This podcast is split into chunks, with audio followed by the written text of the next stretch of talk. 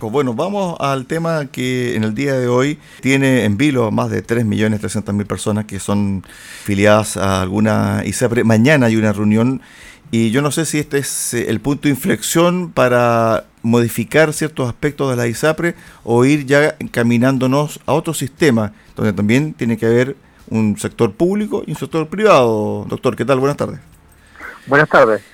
Mire, nosotros pensamos y enviamos durante el gobierno anterior proyectos de ley para reformar el sistema de ISAPRE, de ISAPRES, para reformar el FONASA, para mejorar el tema del valor de los medicamentos, cambiar el código sanitario, en fin.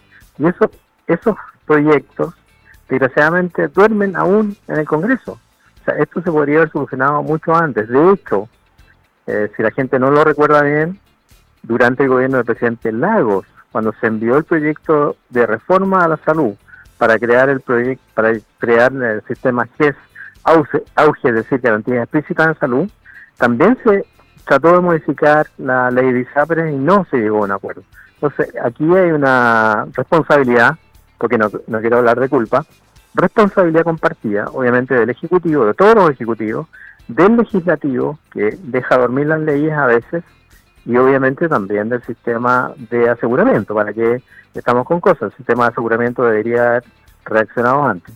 Ahora, ¿qué va a pasar con estas 3.200.000 personas?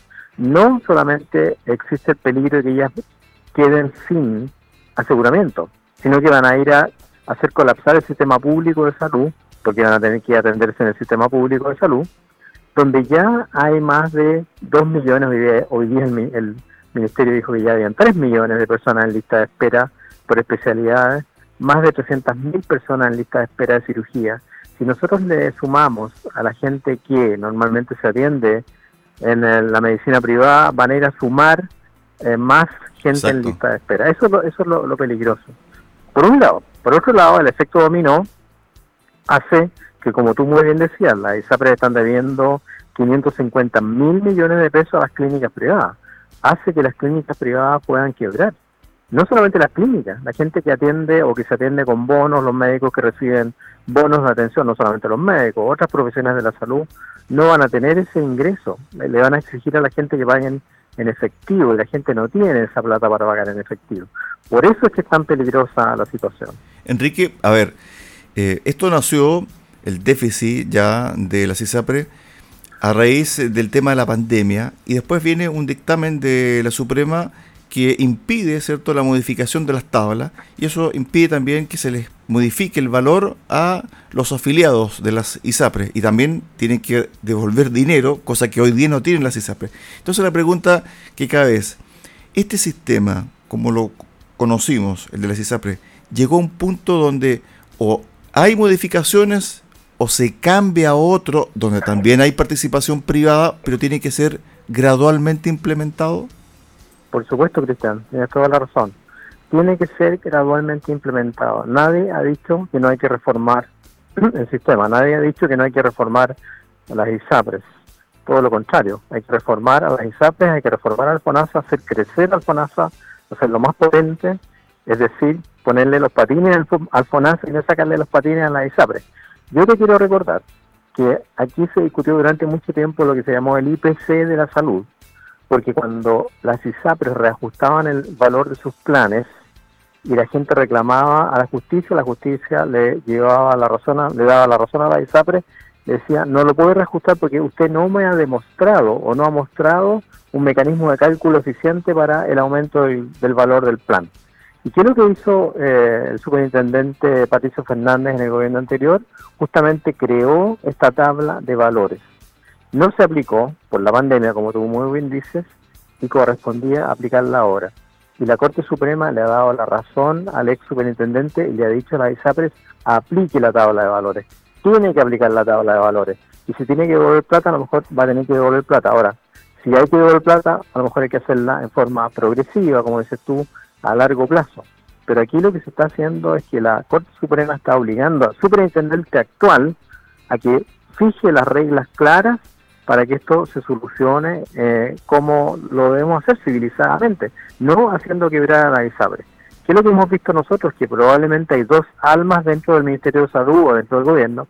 Algunos que sí quieren que quiebren las ISAPRES, desaparezcan y tengamos un solo sistema, y otros que no, que están tratando de salvar la situación. Y ahí está la discusión política, no, no, no, no la discusión científica, política por el momento. Enrique, esto se podría asimilar también a lo que vivió la banca Evidentemente no hay, no hay punto de comparación entre la banca, sus clientes y también los hospitales, también los usuarios, ¿cierto? los pacientes, etcétera. No hay punto de comparación, pero en su momento el Estado chileno tuvo que ir a salvar a la banca para que no cayera y salvar, entre comillas, los fondos de sus clientes.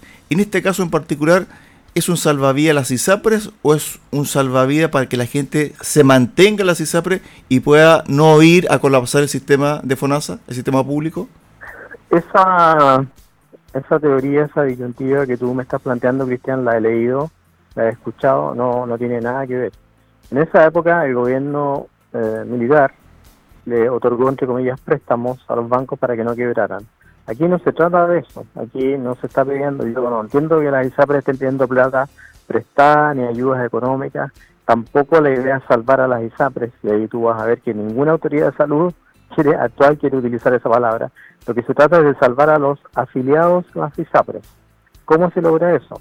Que las ISAPRES puedan cobrar lo que ellos suponen que deben cobrar y para eso se elaboró la tabla de factores aprobada por la Corte Suprema y además que el Estado de Chile pague, obviamente, lo que debe a las clínicas, me refiero a la posibilidad de que quebraran las clínicas a través del FONASA.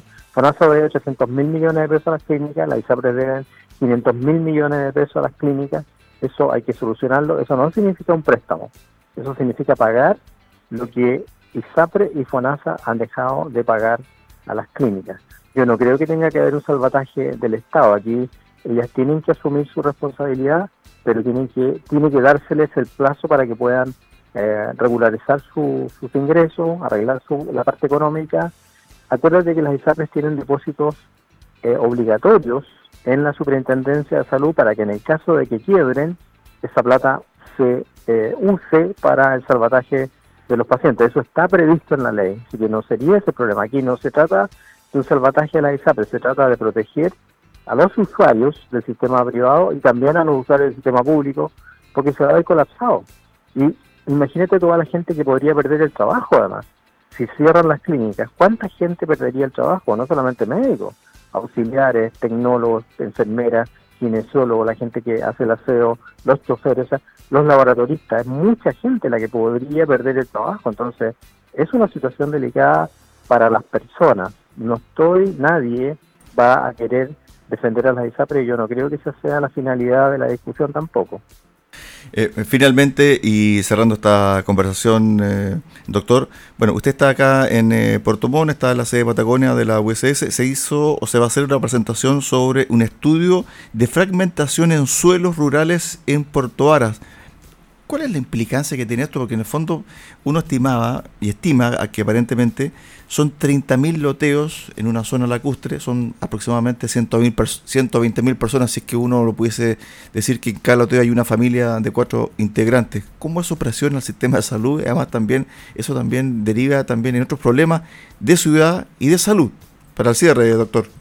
Sí, bueno, estaba bien, estaba escuchando, yo justamente ya escuché la presentación que hicieron los los investigadores con respecto a este tema.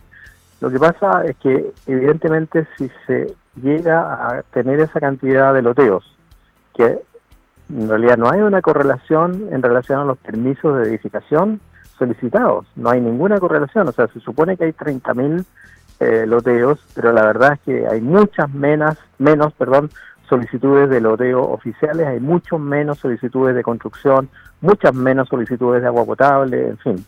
Por lo tanto, aquí hay algo raro. Aparecen muchos loteos, se están vendiendo o se venden en verde o se ofrecen como inversión, cuando en realidad no todos están inscritos. Aquí lo que trata de ofrecer la universidad eh, con este estudio son soluciones legislativas para que esto se discuta en el Parlamento y se normalice de mejor forma el uso del suelo no agrícola eh, eh, para parcelación. Hay gente que quiere vivir en contacto con la naturaleza, que quiere tener una vida ecológica, que tiene que quiere desarrollar un huerto familiar y eso es legítimo. pero las reglas aparentemente no están suficientemente claras y la universidad lo que quiere hacer es contribuir a clarificar las reglas, que se legisle al respecto, por eso está un senador, el senador Kuchel presente, están muchas autoridades de gobierno local, muchas, eh, también representantes de la constructora, representantes de, la municipalidad, representantes de impuestos internos, del Ministerio de la Vivienda, entonces creo que hay que, la idea de nosotros es dialogar, aportar soluciones para que esto se pueda, eh, pueda llegar a buen puerto. Estuvimos con el doctor Enrique París, ex eh, ministro de Estado y también presidente actual del Instituto de Políticas Públicas en Salud de la USS. Gracias por estos minutos, eh, doctor. Un abrazo. Gracias, Cristian. Gracias a Radio Sago. Cuando yo era chico era Sago de Osorno. No sé si ahora será Sago de todas partes también de Puerto Sago de Osorno y Puerto Montt. Ah, ya. Y cuando era niño yo iba a la feria de Sago en Osorno. Era un gran paseo bueno, un saludo. Y lo sigue haciendo, y lo sigue haciendo, ah. doctor, lo sigue haciendo. Me alegro. Muchas gracias, Cristian. Chao, chao, un abrazo. Un abrazo.